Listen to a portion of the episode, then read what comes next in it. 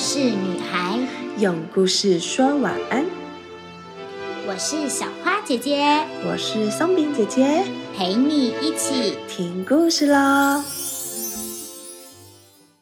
拿刀子切柚子，切了柚子剥柚子，一、二、三、四、五，吃完了柚子戴帽子。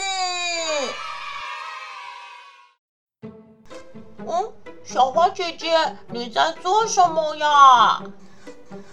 小花饼，晚安！我在吃柚子啦。现在啊，正是柚子盛产的时期呢，有好多人送了柚子和可口的月饼给我呢，我啊都要变成月饼脸了啦。而且，小花饼，你知道是什么节日要到来了吗？没错，就是中秋节到了。哦，这个啊是我好期待的节日之一耶！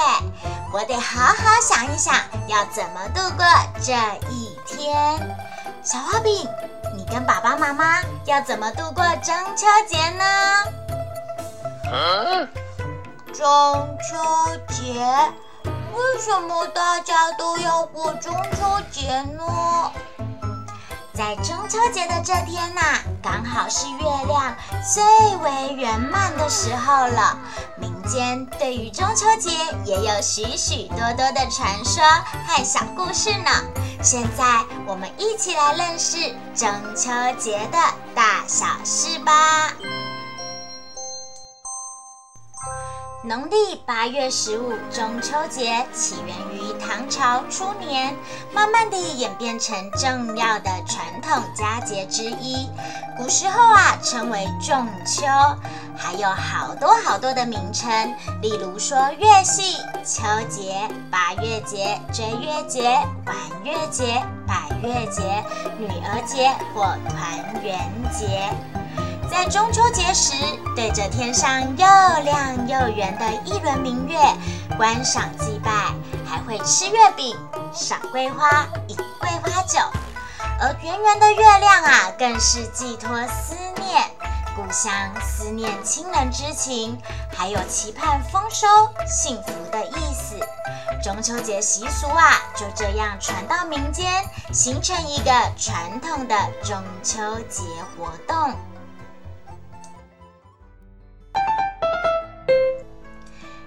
小花饼，现在我们一起来听一听中秋节的小故事。八月十五，月饼起义。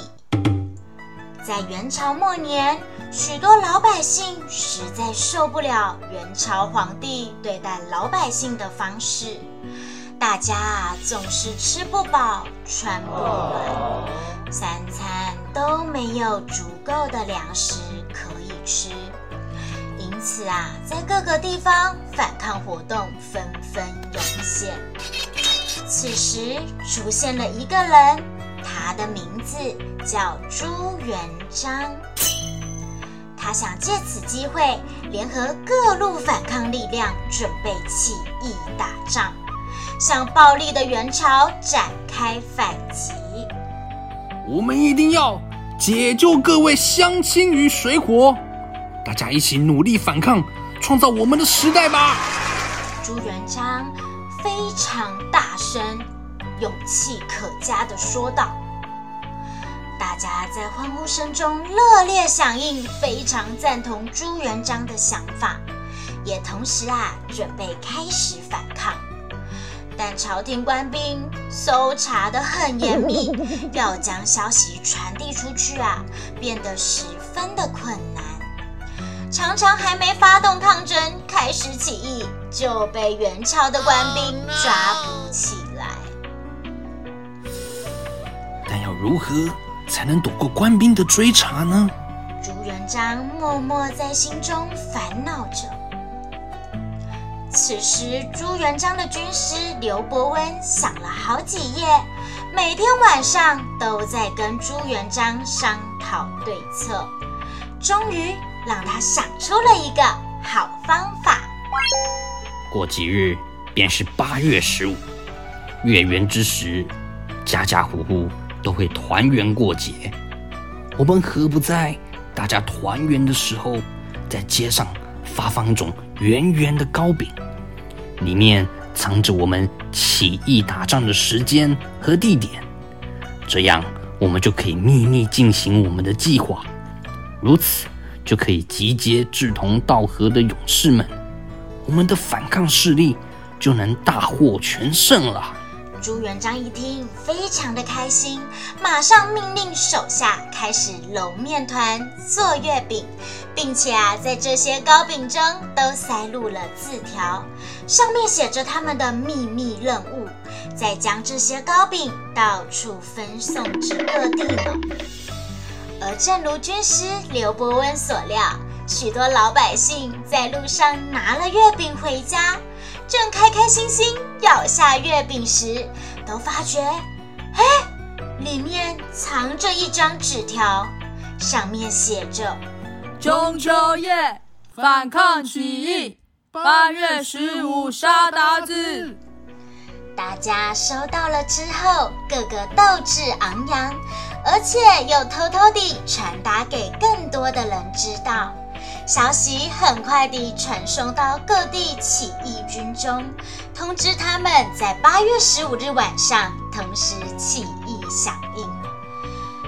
到了八月十五起义的那天晚上，各路义军啊果然全体抗战，而且老百姓们个个啊都联合起来帮助他们秘密进行。起义军如星火燎原一般，个个摩拳擦掌，准备为老百姓争取更好的生活。元朝皇帝在毫无防备之下，很快就被攻下首都，起义大获成功，老百姓啊也开心欢庆。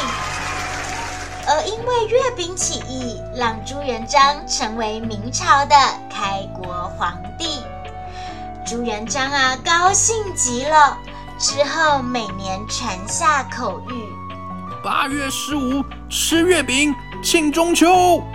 从此以后，在即将来临的中秋节，让全体将士与民同乐，并将当年起兵时以秘密传递信息的月饼作为节令糕点，赏赐给群臣。所以啊，中秋节吃月饼的习俗便在民间流传开来了。睡前悄悄话，朋友听完了月饼起义的故事以后，以后啊吃月饼的时候也仔细看看有没有偷藏小纸条在里面吧，说不定啊有意想不到的收获呢。现在故事说完了，要来邀请小朋友想一想，动动脑喽。第一题：小朋友的中秋节是怎么度过的呢？第二题：除了月饼起义的故事之外，小朋友还知道哪些有关中秋节的传说故事呢？第三题，中秋节看着圆圆的月亮，小朋友有没有什么话要对月亮说呢？或者对想念的人说一说呢？好啦好啦，希望小朋友啊，中秋节都可以非常快乐的跟爸爸妈妈还有最亲爱的亲人团圆哦！祝福小朋友中秋节快乐！月圆人团圆，